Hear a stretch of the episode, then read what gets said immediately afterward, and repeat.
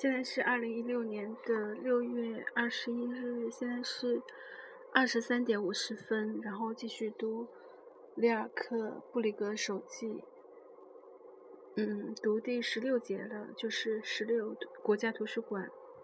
我坐着读一位诗人，大厅里人很多，却感觉不到，他们都埋头在书里。有时候他们在书页间移动，就像睡着的人。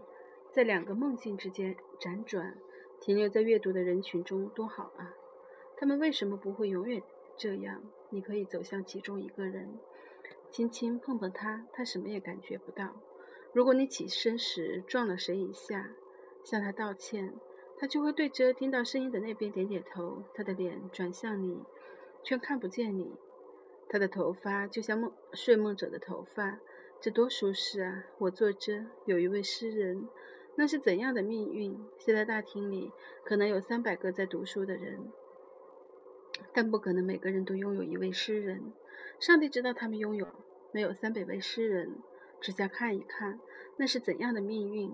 我或许是这些阅读者中最穷的一个外国人。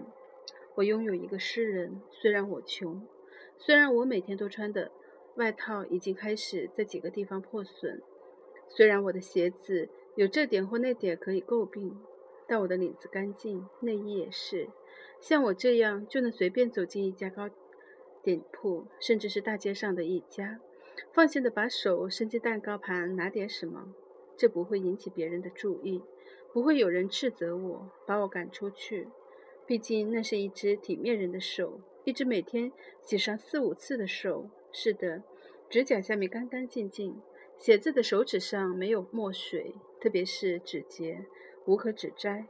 穷人不会写得那么干净，这见仁皆知。因此，可以从整洁推知某件事情。人们也确实是这样做的，在商店里。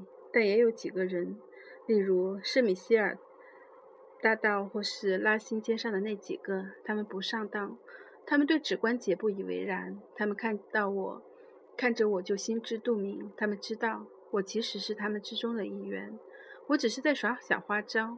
那时是狂欢节，他们不想坏了我的兴致，只是微微冷笑，眨了眨眼睛。没有人看到。此外，他们像对待绅士那样对待我。如果近旁有人，他们甚至点头哈腰，就好像我穿着皮草，身后跟着马车。我见后给他们两个苏，却担心他们不要，可他们收下了。如果他们没有那样微微冷笑着眨眼，一切就完美了。这些人是谁？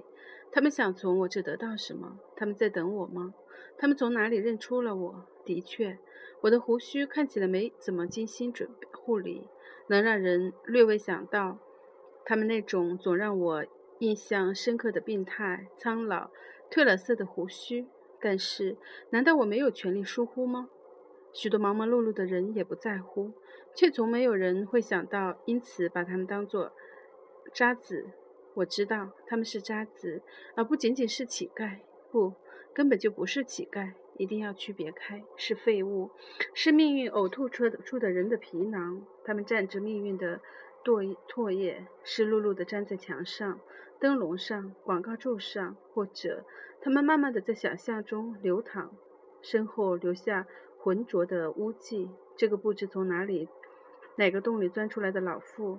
她拿着床头柜的抽屉，几枚扣子和几枚针在里面滚来滚去。他究竟想从我这从我这要什么？他为什么一直走在我旁边观察我？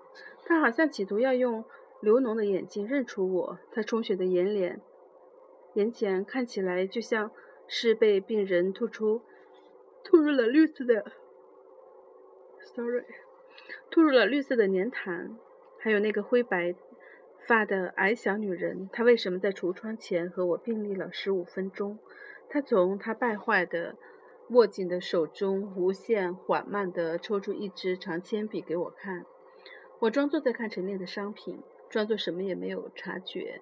但他知道我看见了，他知道我正站在那里想，他到底要做什么？我很明白。这一定和铅笔无关。我感到这个是个暗号，是知情者的暗号。是渣仔们熟悉的暗号。我猜他在示意我去某个地方或做点什么。最奇怪的是，我再也摆脱不掉这种感觉。这个暗号确实属于某个寄存的约定，而归根究底，那场景也正是我所期待的。那是两个星期之前，现在几乎每天都不乏这样的遭遇。不只是在黄昏、正午最熙攘的街道上，会突然出现一个小个子的男人或一个女老妇人，他们点点头，给我看点东西，就消失了，似乎。那就算做完了必要的一切，有可能某一天他们会想到去我的小屋，他们一定知道我住在哪，也会做好安排不让看门人拦住。但是这里，我的亲爱的们，在这里我是安全的。得有一张特殊的卡片才能走进这个大厅。我比你们多的是，正是这张卡。我如你们所想的那样，战战兢兢穿过大街，最终站在玻璃门前，打开它，就像回了家。我在下一个门口出示了卡片，一如你们给我看你们的东西。不同的指示，他们理解我，明白我的意思。然后就到了书中间，摆脱掉你们，如同我已死去，坐下来读一个诗人。你们不知道那是什么？一个诗人，威尔伦。没有什么，没印象，没有。在你们认识的人当中，你们辨认不出他。你们不做分别，我知道，但我读的是另一位诗人，他不住在巴黎，完全是另一位。他在山中有一栋安静的房子，他听起来像纯粹空气里的钟声。他是个幸福的诗人，诉说着他的窗子和书橱的玻璃门，他沉思般映照着可爱而孤独的远方。我想成为的正是这样的诗人。关于少女，他的了解，他了解的那么多。我也想了解的同样多。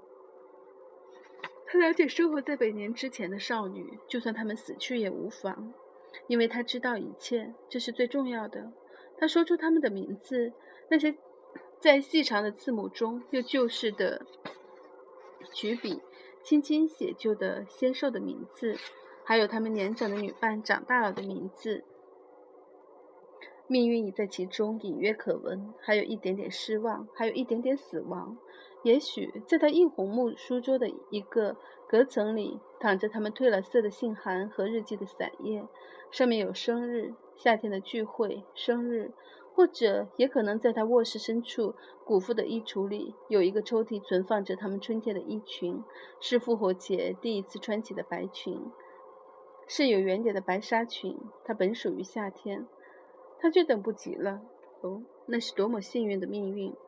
继承一幢房子，在其中一间幽静的小屋里坐下，坐在完全安详的扎根此处的食物中，听外面轻薄浅绿的花园里出笛的山雀，听远处乡村的钟鸣。坐下来，看着一束午后温暖的阳光，了解昔日的少女，做一位诗人。想一想，我也未成，我也愿成为这样的诗人。只要我能在那里里住下来，世界上随便哪个地方，在一间紧锁的、无人问津的村舍，我只需一个房间，山墙里明亮的房间。我会带着旧物、家人的肖像和书，生活在里面。我会有一把桌椅，有花和狗，还有一只结实的手杖，去走满是石子的小路，再无他求，只需一本用泛黄的象牙色皮面装订的本子。带着有过石花纹的副页，我会在里面写字。我会写很多，因为有我有许多想法，因为我有许多回忆。然而是非如此，上帝才知道为什么我的旧家具在仓库里腐烂，我只能把它们放在那儿。而我自己，是的，我的上帝，我上无瓦片，上无片瓦，眼睛里下起了雨。嗯，十七小节。有时我走过一个小铺子，比如塞纳街上那些卖老物件的或旧书的小贩，或是在橱窗摆着满满的铜版画商，从来没有人走进去。看来他们没什么生意。向里面看看，他们就那样坐着，坐着读书，无牵无挂，不担心明天，也不害怕成功。有条狗坐在身前怡然自得，或是一只猫。他盯着一排排书，轻轻走过，好像要抹掉书籍上的名字。就这样，他放大了禁忌啊！就这样，有时我渴望买这样一个满满的橱窗和一条狗坐在后面，坐上二十年。嗯，这一段的注释有。嗯，国家图书馆是里尔克曾经在常在这里工作。一九零二年九月二十六日，在写给他的妻子克拉拉的信里说：“嗯，上个星期每天十点到下午五点，我都在图国家图书馆里读了很多书。”在一九零二年的十月七日，在给 Hollis Hollis Gale 的信里，我在图书国家图书馆里读了很多书，波德莱尔、福楼拜，然后。我坐着读一位诗人，这位诗人指的是法国的田园诗人冯西雅姆，生卒年月是一八六八到一九三八。他一生都远离巴黎，在法国南部过着宁静的乡居生活。雅姆笃信宗教，热爱自然，诗的灵感多取自宗教及大自然，把神秘和现实混合在一起。一九零四年五月，里尔克曾计划翻译雅姆的诗，然后。里尔克在一九零三年七月十八日写给莎乐美的信中是这样说道：“这里还有一些老妇人，个子矮小，眼睛像干涸了的小水洼。他们走到某个墙面突出处，放下手中沉甸甸的篮子。过了片刻，他们又要去提篮子，却不伸出手来，而是慢条斯理、拖泥带水地从袖子里鼓捣出一只生锈的长钩。那钩笔直、自信地搭住篮柄。”另外几个老妇人则端坐在一张旧床头柜的抽屉，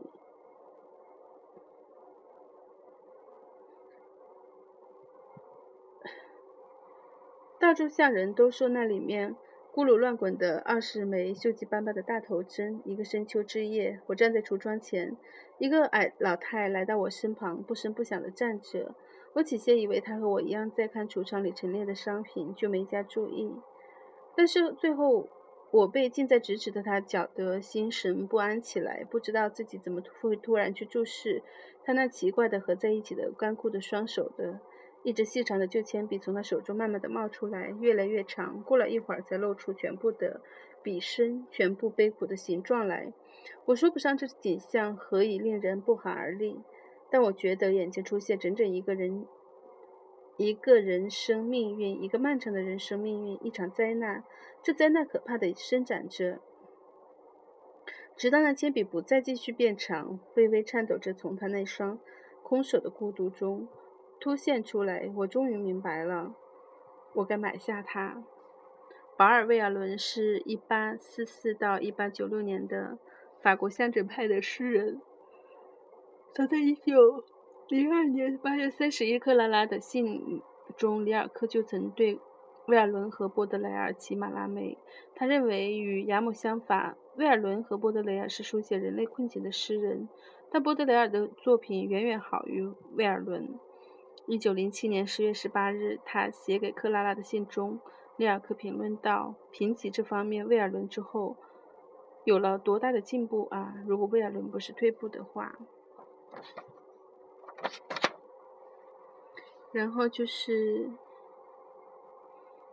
一九零二年的十月十八日，给那个奥斯卡，应该后面这个不认识的信里面写上，再也没有什么，再也没有什么 Westway 了，连记也没有，在 Westway 有过大拍卖，所有的东西都跑到锤子下面去了，我们把一切都卖掉，只剩下最喜欢的旧东西，书。